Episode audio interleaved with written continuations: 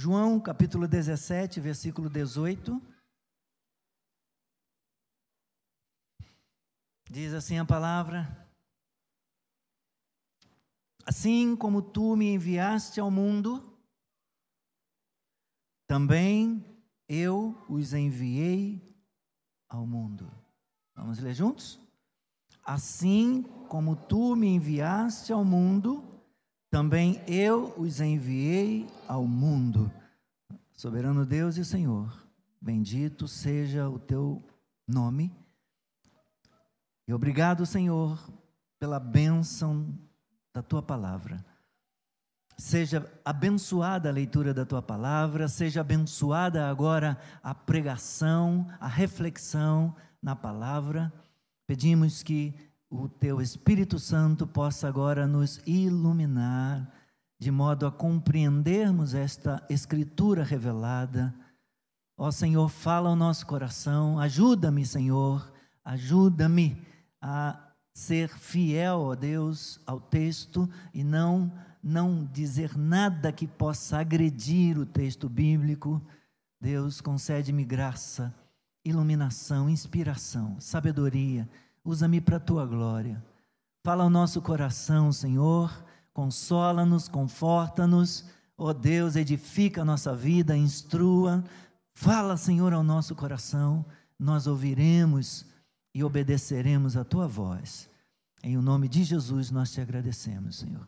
Amém e amém. Poder sentar.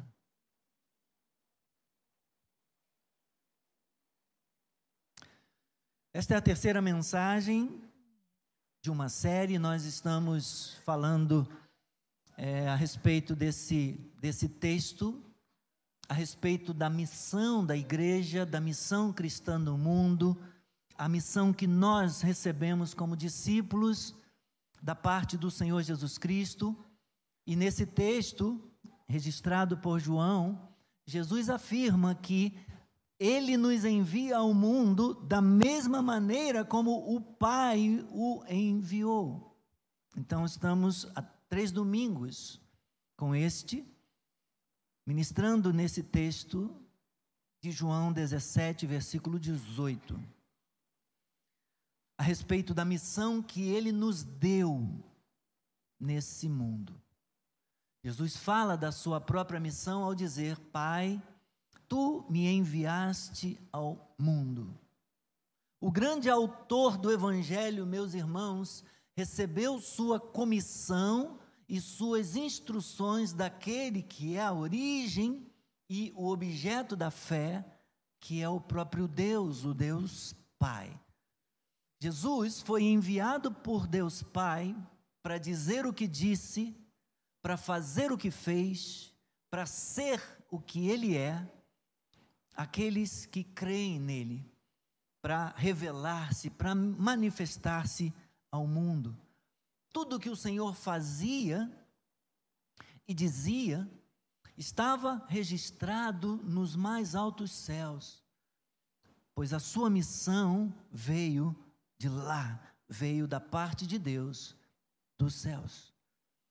Jesus Cristo fala com grande satisfação sobre a comissão que ele tinha dado aos seus discípulos ao dizer: Assim como tu me enviaste ao mundo, também eu os enviei ao mundo, ou seja, da mesma maneira, individualmente, conforme é, João registrou, e eu gostaria que você abrisse, por favor, João no capítulo 12, volte as páginas da sua Bíblia um pouquinho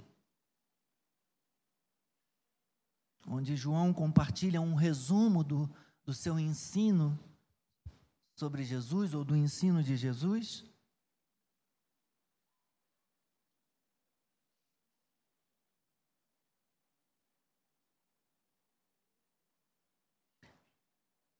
João 12, a partir do versículo 44 até o 50. Jesus clamou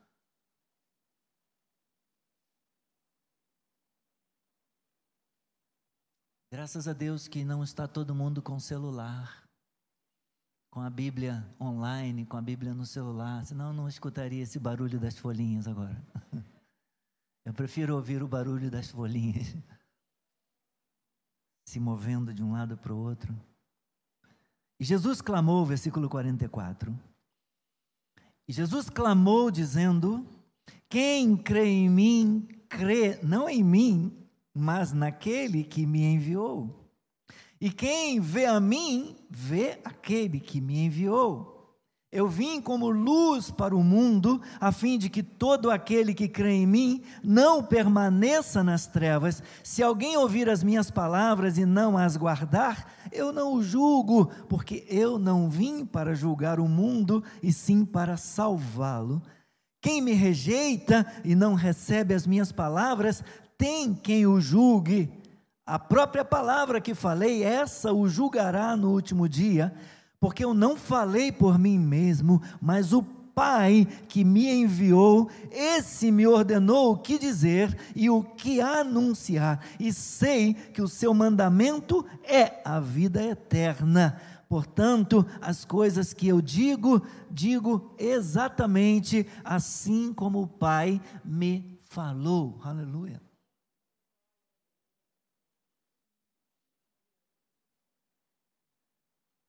Assim como tu me enviaste ao mundo, também eu os enviei ao mundo da mesma maneira, um a um individualmente. Eu os enviei com a mesma tarefa, eu os enviei para prosseguir com o mesmo desígnio, para pregar a mesma doutrina, para transmitir a outros fiéis aquilo que lhes tinha sido que lhe tinha sido transmitido. Conforme disse Jean Hus, o pregador da República Tcheca, o primeiro mártir protestante que foi queimado vivo pela Igreja Católica Romana por conta de ser um defensor da mudança na igreja, um defensor da verdade do evangelho, Jean Hus disse o seguinte: a respeito desse texto, do versículo 21 lá de João 20. É, Jesus os envia para dar testemunho da verdade, para pregar a palavra da salvação e pela vida e ensino mostrar o caminho das bem-aventuranças às pessoas. É assim que Jesus envia os discípulos ao mundo, é assim que Jesus envia a igreja ao mundo, é assim que Jesus nos envia ao mundo ele deu aos discípulos e à sua igreja, a nós, a sua comissão. Esse texto de João 17, versículo 18, ele antecipa o texto de João 20, versículo 21. Já ressurreto, quando ele aparece sobre os discípulos e sopra sobre eles e diz: recebam o Espírito. É, ele antecipa, no caso, João 17, 18, a, a comissão, uma referência à sua própria comissão. A causa dos discípulos é a sua causa, é a causa de Cristo, meus irmãos, e por causa disso, Ele irá capacitar os seus discípulos. Jesus irá nos capacitar e nos sustentar para aquilo que nos chamou a fazer, estejamos nós onde estivermos no Brasil ou no Afeganistão, no Iraque, na Coreia do Norte, na Coreia do Sul, aonde quer que nós estejamos, Jesus capacitará os discípulos, capacitará a igreja a testemunhar, a cumprir a sua missão, como tenho ouvido testemunho de que cada dia aumenta mais o número de, de, de seguidores do Islã que estão rendendo-se a Cristo, que estão aderindo ao Evangelho, abraçando a fé, entregando suas vidas para Jesus, aleluia. O Evangelho avança, meus irmãos. O Evangelho está sendo pregado, e à medida que for pregado em obediência a Cristo, Deus fará o que lhe apraz. Nós Pregamos, compete a nós pregar. O Espírito Santo convence do pecado, da justiça e do juízo, traz a pessoa arrependimento. Ele está fazendo isso em todo canto, em toda parte do mundo, na China inclusive. onde há milhões de salvos, de cristãos, ainda que a igreja seja oprimida, ainda que a igreja seja perseguida lá, e os cristãos tenham que se esconder muitas vezes. Tem ouvido dizer que o, esse grupo que assumiu o poder lá no Afeganistão está indo de porta em porta na casa das pessoas. E quem tem a Bíblia no celular, as pessoas estão sendo perseguidas e mortas. A não ser que neguem a sua fé. Você tem uma Bíblia no seu celular, isso prova que você é um cristão, então ou você nega a sua fé em Jesus Cristo, ou você é morto, junto com sua família.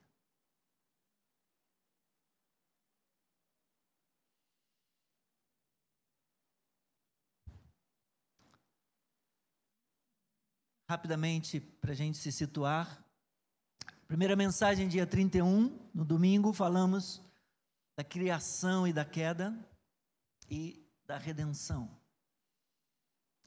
Compartilhamos um resumo da história, né? que pode ser contada resumidamente: criação, queda, redenção e consumação. No primeiro domingo falamos da criação, da queda e da redenção, destacando nossa dignidade humana, nós fomos feitos à imagem de Deus, mas também destacamos a nossa depravação humana por causa da queda, a imagem de Deus foi maculada, foi desfigurada no ser humano. E é por isso que no Evangelho encontramos em Marcos, no capítulo 7, versículos 21 a 23, essas palavras que dizem: Porque de dentro do coração dos homens é que procedem os maus desígnios. Isso gera o paradoxo da nossa condição humana. Fomos criados à imagem de Deus, semelhantes a Ele, mas a queda desfigurou esta imagem. Então nós somos capazes de amar, mas também somos capazes de odiar. Nós somos capazes de servir e de dar a face para ser ferida, mas também nós somos capazes de ferir a face de outros. Somos capazes, sim, do mais sublime gesto de nobreza e da mais vil crueldade. No momento podemos nos comportar como assemelhados a Deus, a cuja imagem fomos criados, para logo depois agirmos como irracionais, dos quais deveríamos diferir completamente. Foram os seres humanos que inventaram os hospitais para cuidar dos doentes. Os seres humanos que pesquisam e descobrem substâncias e, e, e produzem os remédios e criam equipamentos que podem servir nos hospitais para fazer um raio-x, uma tomografia, uma ressonância magnética. Esses mesmos seres humanos inventaram a bomba atômica, que pode destruir em massa milhões de pessoas. Esses mesmos seres humanos inventaram a corrupção para desviar o dinheiro dos hospitais, para desviar o dinheiro dos medicamentos, das obras e dos equipamentos, como a gente ouve tanto falar. Mas isso não é o fim. Isso não é o fim. Já que o mal está tão profundamente enraizado dentro de nós, é impossível salvar-nos a nós mesmos. Assim, nossa necessidade mais premente, mais urgente é a necessidade da redenção. Precisamos de um novo começo na vida que nos ofereça perdão, purificação do pecado, que proporcione a nós um novo coração. Ou seja, nós precisamos de uma transformação total que nos torne um novo ser, uma nova criatura. E Deus proporcionou isso, e Deus nos ofereceu isso, essa redenção, essa transformação, a, o perdão dos pecados, a purificação é possível. E foi tornada possível pelo próprio Deus. De modo que nenhum ser humano é irredimível, todo ser humano pode ser redimido em Jesus Cristo. Então, no domingo seguinte, dia 6 de agosto, primeiro domingo, nós falamos da consumação. Deus, através de Cristo, veio em busca da humanidade, ele veio nos buscar, ele nos procurou a ponto de sofrer a ponto de experimentar a agonia da cruz, onde ele tomou o nosso lugar, carregou sobre si o nosso pecado, morreu a nossa morte, para que nós fôssemos feitos vida, para que nós fôssemos perdoados e salvos, e então Cristo ressuscitou, subiu aos céus, enviou o seu poder, enviou o seu Espírito sobre nós E o Espírito Santo pode penetrar a nossa personalidade e pode transformar-nos para a glória de Deus Pai. Essa é a melhor notícia para a humanidade, meus irmãos. A redenção para você, a redenção para mim, a redenção em Cristo para todos, todos os que creem para todos os que creem. E nós estamos sendo preparados para habitar com Deus por toda a eternidade. Falamos então dessa, dessa nova etapa da consumação, afirmando que o objetivo da história da salvação, meus irmãos, será plenamente alcançado quando Deus habitar com seu povo redimido em uma criação redimida, renovada, porque a realidade espiritual aponta, como diz a Escritura, para novos céus e nova terra nos quais habita justiça. Nós estamos sendo preparados, estamos peregrinando por este mundo, mas estamos caminhando em direção à nossa pátria, nossa pátria celestial. Essa é a realidade que nós aguardamos. E contemplaremos contemplaremos o Senhor, nós o veremos face a face. E a imagem antes distorcida, maculada, será restaurada. E o apóstolo João diz que de novo nós seremos como ele é. Nós o veremos face a face, nós seremos como ele. Iremos contemplá-lo. Mas enquanto não essa realidade não se cumpre, enquanto ele não volta para buscar a sua igreja, para levar o seu povo, estamos vivendo aqui neste mundo e lutando com essa questão aí de estarmos no mundo e não sermos do mundo, de vivermos nesse mundo amando as pessoas que estão no mundo, mas não amando necessariamente o mundo. Existe um caminho entre esses dois extremos na vida cristã.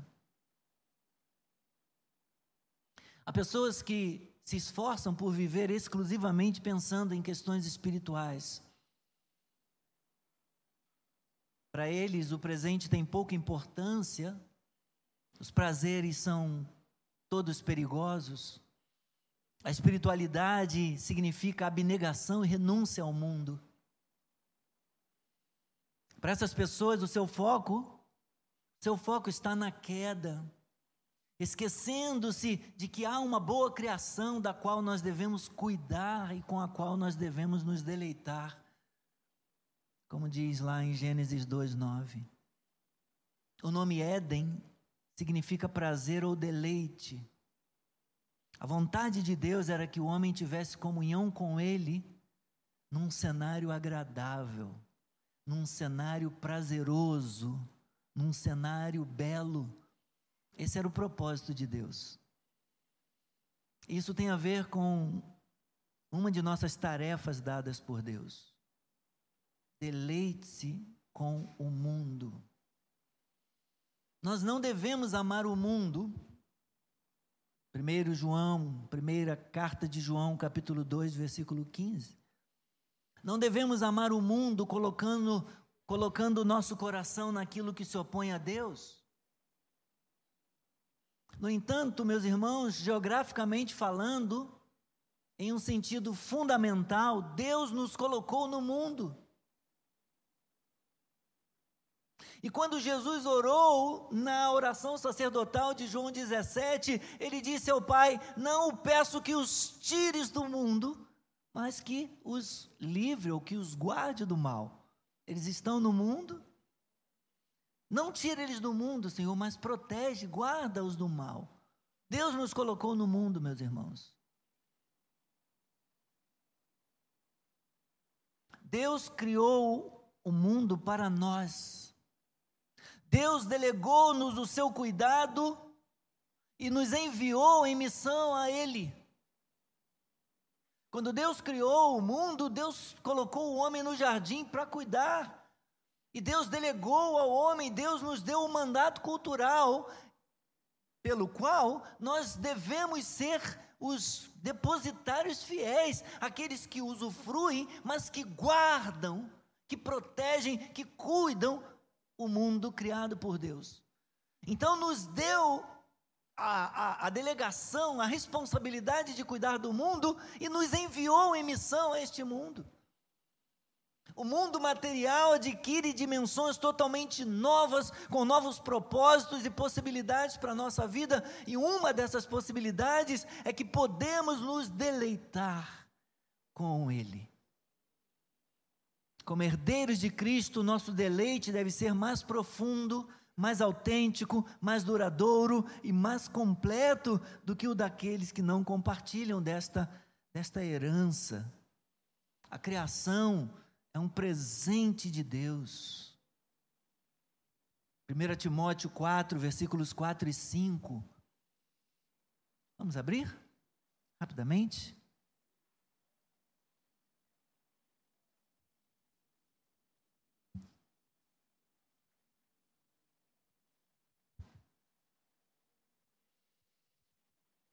1 Timóteo capítulo 4, versículos 4 e 5, diz-nos a palavra do Senhor, pois tudo o que Deus criou é bom. Amém? Pois tudo o que Deus criou é bom e, se recebido com gratidão, nada é recusável, porque é santificado pela palavra de Deus e pela oração. Graças a Deus por aquilo que Deus criou. A obra redentora de Deus, meus irmãos, inclui inclui o mundo, inclui a natureza. E por isso Deus nos enviou ao mundo.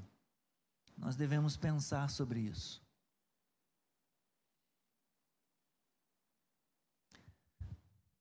Eu perdi um amigo alguns, faz alguns anos. Alguém é, que cresceu próximo de mim, onde, no bairro onde eu nasci e me criei. E quando esse rapaz faleceu, eu fiquei um pouco em crise, porque havia me distanciado da, das minhas origens, havia me afastado do bairro lá, é, depois da minha conversão. A gente faz isso como uma maneira de se proteger, de se defender, né? Porque eu não nasci no Evangelho, não nasci em berço cristão. Então, é uma forma de você se resguardar, né? Porque cresci num ambiente é, é, onde vivíamos de maneira muito ilícita, com todo tipo de, de, de comprometimento é, libidinoso e, e falcatruas e orgias e bebidas e drogas. Então, quando, quando Deus tira uma pessoa desta vida e deste ambiente, é natural que essa pessoa se resguarde, né? E, e entre numa, num tempo de reclusão para poder criar estrutura espiritual, aprender a palavra. E, e, e, Deus fez isso na minha vida durante seis anos, e com seis anos de convertido, eu fui ordenado ao diaconato, e oito anos depois eu fui consagrado ao ministério da palavra, e não tive mais oportunidade de voltar. Do tempo de preparo, Deus já me trouxe para o evangelho, para o ministério.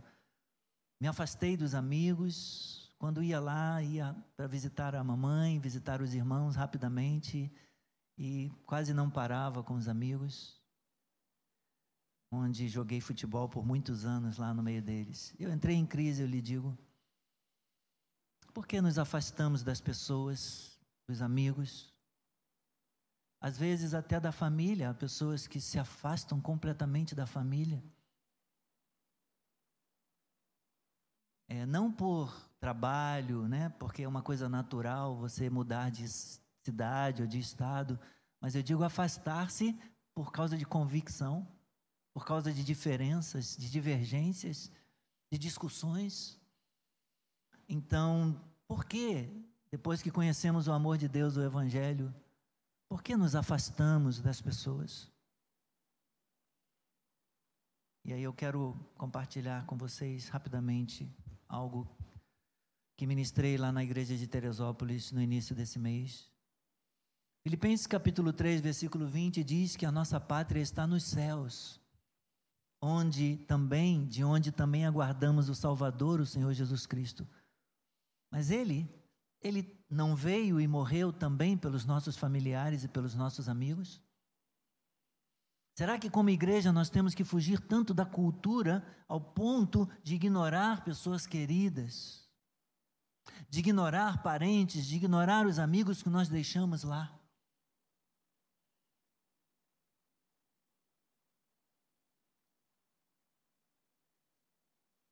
Como lidamos com essa questão de estarmos no mundo, de não sermos do mundo. De sermos novas criaturas e termos uma missão neste mundo, é, de não podermos rejeitar as pessoas, mas termos também de guardar o nosso coração. Como lidamos com esse paradoxo, com essa aparente contradição? Um dos grandes teólogos da história da igreja, Agostinho, escreveu uma obra chamada A Cidade de Deus, na qual ele procurou aplicar a palavra de Deus a esta situação.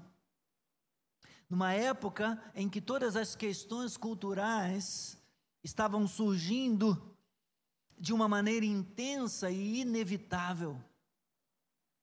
Quando Roma estava em queda, as pessoas não podiam deixar de pensar, não podiam deixar de, de, de falar e de discutir a respeito da cultura.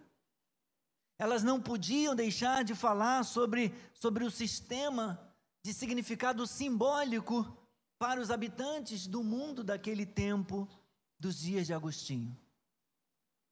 Mas Agostinho era um pastor cristão, um teólogo cristão e tinha a responsabilidade de não defender a cultura, não de defender as ideias dos homens ou a filosofia deles, ele tinha a responsabilidade de ensinar o seu povo de acordo com a palavra de Deus. E assim, então, Agostinho escreveu o seu livro A Cidade de Deus, e quando ele o fez, ele estava tentando ensinar aos irmãos como as pessoas, como elas deveriam entender as demandas de Cristo e as realidades da cultura em qualquer tempo.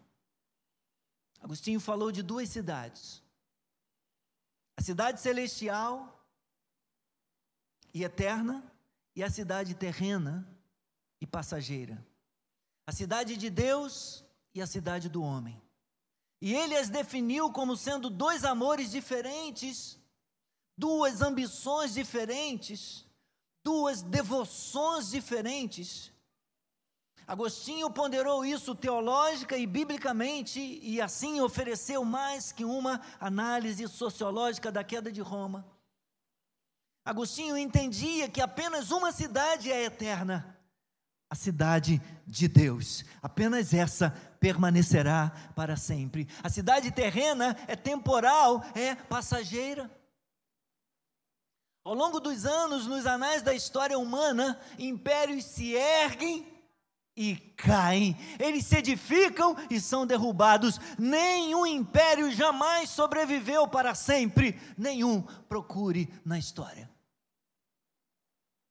Nenhum império sobreviveu para sempre. Então Agostinho pergunta ao seu povo: por que, por que, que o povo havia pensado de outro modo? Por que nos agarrarmos a culturas, nos agarrarmos à história e, e acharmos que a cultura vai durar para sempre, que o mundo, as cidades vão existir para sempre? Os impérios vão existir para sempre. Por que nos deixamos enganar ao pensar? Ele perguntava para os seus contemporâneos, ao pensar que Roma seria uma cidade eterna. Poderíamos dizer isso de qualquer cidade. Por mais poderosa, por mais exuberante, por mais linda que seja, não podemos pensar que será eterna. Agostinho falava e pregava para cristãos, meus irmãos, e relembrou os ouvintes que nós, que somos fiéis, nós, o povo escolhido, o povo de Deus, o povo redimido, o povo comprado, salvo pelo sangue do Cordeiro, o povo eleito e escolhido de Deus, nós somos cidadãos da cidade celestial. Nós ainda não estamos vivendo lá, mas nossa cidadania ali é mais real do que a nossa cidadania cidadania aqui. Podem tomar o nosso passaporte dessa terra aqui, dessa pátria aqui, mas não podem tirar o nosso passaporte celestial. Aleluia! Comprado e carimbado com o carimbo da cruz, com o sangue de Jesus Cristo podem perseguir a igreja aqui, podem oprimi-la, podem tomar a nossa Bíblia, mas a palavra está escrita no nosso coração, não em tábuas de pedra e não em folhas de papel mais, mas nos nossos corações. Aleluia. Aleluia. Irmãos, na cidade de Deus há somente um amor. E esse amor é o amor de Deus. Este amor, o amor de Deus, que é derramado nos nossos corações pelo Espírito Santo, esse amor é indissolúvel, é inesgotável, é indesviável. Ele é levado a um grau infinito, porque os únicos residentes desta cidade são aqueles que foram transformados, justificados, santificados e glorificados. Aleluia. Não haverá outros amores nenhum esforço para controlar o coração de alguém. Não haverá esforços na cidade celestial para controlar a paixão de quem quer que seja, porque só haverá uma paixão, só haverá uma devoção, só haverá um único pensamento: glorificar aquele que vive e é Senhor. E como Agostinho compreendia, não haverá romanos, gregos, judeus, norte-americanos, portugueses, brasileiros. Não haverá haitianos, afegãos, chineses, japoneses no céu apenas pecadores salvos pela graça. Lá, a nacionalidade será única, a bandeira será única, embora aqui a gente possa ter muitas bandeiras, mas lá nós teremos uma única bandeira. Seremos, seremos todos pecadores salvos pela graça. Portanto, Agostinho, eu estou me preparando para terminar. Ele argumentava que é responsabilidade do cristão pensar a respeito da cidade do homem apenas com sua cidadania na cidade de Deus assegurada. Isso é importante. Não nos importamos com a cultura por causa da cultura em si. Nosso interesse pela cultura é simplesmente porque ela engloba vidas. Vidas importam. Todas as vidas importam. Nosso interesse pela cultura é porque ela engloba pecadores, com os quais nós compartilharemos o Evangelho, para quem nós pregaremos o Evangelho, de quem nós somos vizinhos, somos amigos, somos parentes. Nos preocupamos com os afegãos, porque eles importam, porque Deus o amou, assim como nos amou também. E Deus quer salvá-los, e por isso Jesus Cristo morreu. Nos importamos com os haitianos não porque queremos dominá-los, não porque queremos comprar a lealdade deles, para serem nossos dependentes, para nos servirem com sua vida, com seu trabalho, com a sua riqueza. Nos importamos com eles porque Cristo se importa com eles. Porque eles precisam da esperança da salvação. Agostinho concordava com Paulo e ele fez uma aplicação do mandamento. Ele concordava com Paulo que a nossa cidadania principal está na cidade celestial. Filipenses 3:20. Todavia, nós ainda não estamos no céu. Nesta vida, meus irmãos, não é, é, não existe acaso,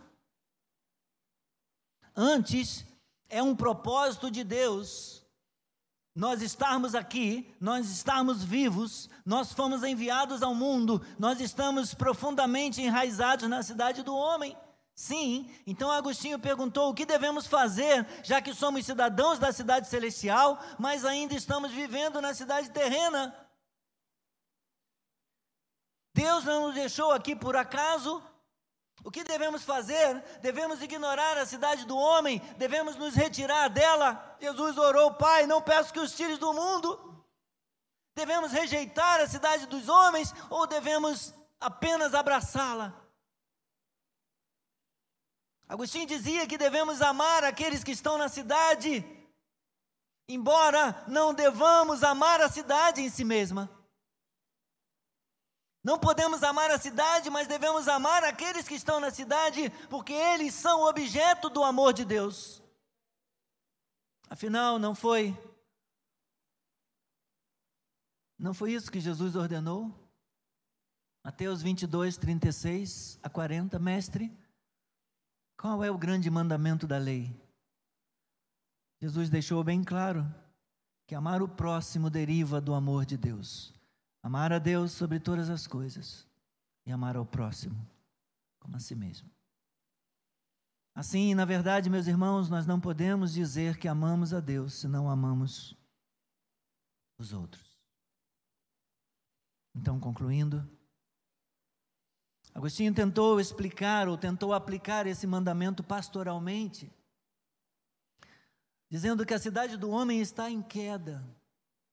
A cidade do homem está desmoronando, está ruindo, está passando. E mesmo assim está cheia de pessoas cujas paixões são pela cidade.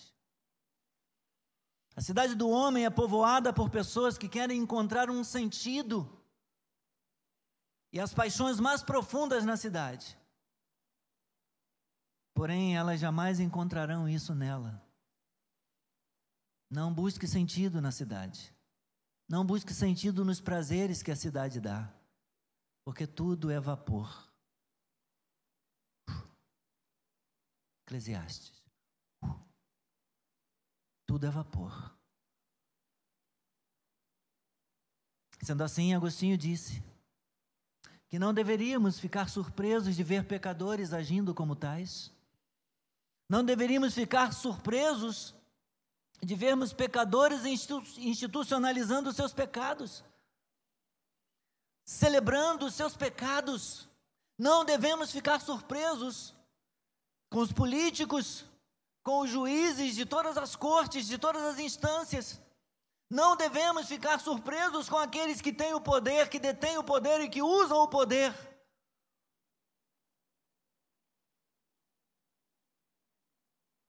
Não devemos nos afastar desses pecadores, porque sabemos que eles são objetos do amor de Deus e eles devem ser objetos do nosso amor também. Seja pai, seja mãe, seja amigos, sejam juízes, ministros, seja o presidente, seja os que querem derrubá-lo, seja quem for. Nós temos que orar por esses pecadores. Nós temos que orar pela conversão desses pecadores, pela salvação, pelo perdão dos seus pecados, pela transformação de suas vidas. Jesus Cristo, nosso Senhor, é o fundador dessa linda cidade na qual Ele reina, sobre a qual Ele governa e onde Ele foi preparar lugar para nós. Por causa da Sua obra na cruz, ao derramar o Seu sangue por nós, é que nós temos acesso a essa cidade, temos acesso a essa pátria, a santa morada o santo lar nos céus. Graças a Deus por Jesus. Graças a Deus pela nossa cidadania celestial.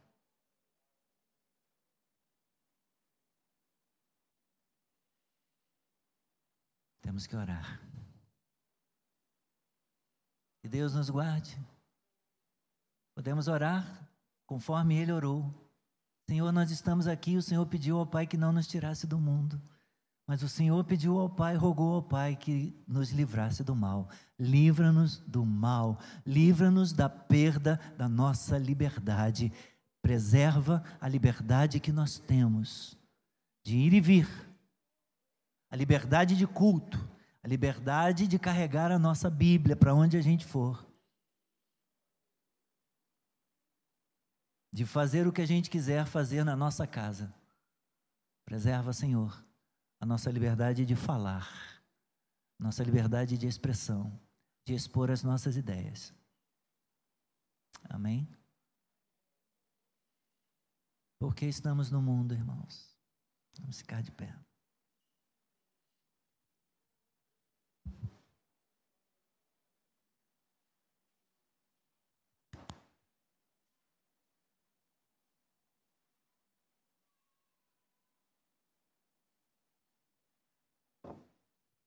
Rei das Nações, quem não temerá, quem não glorificará teu nome.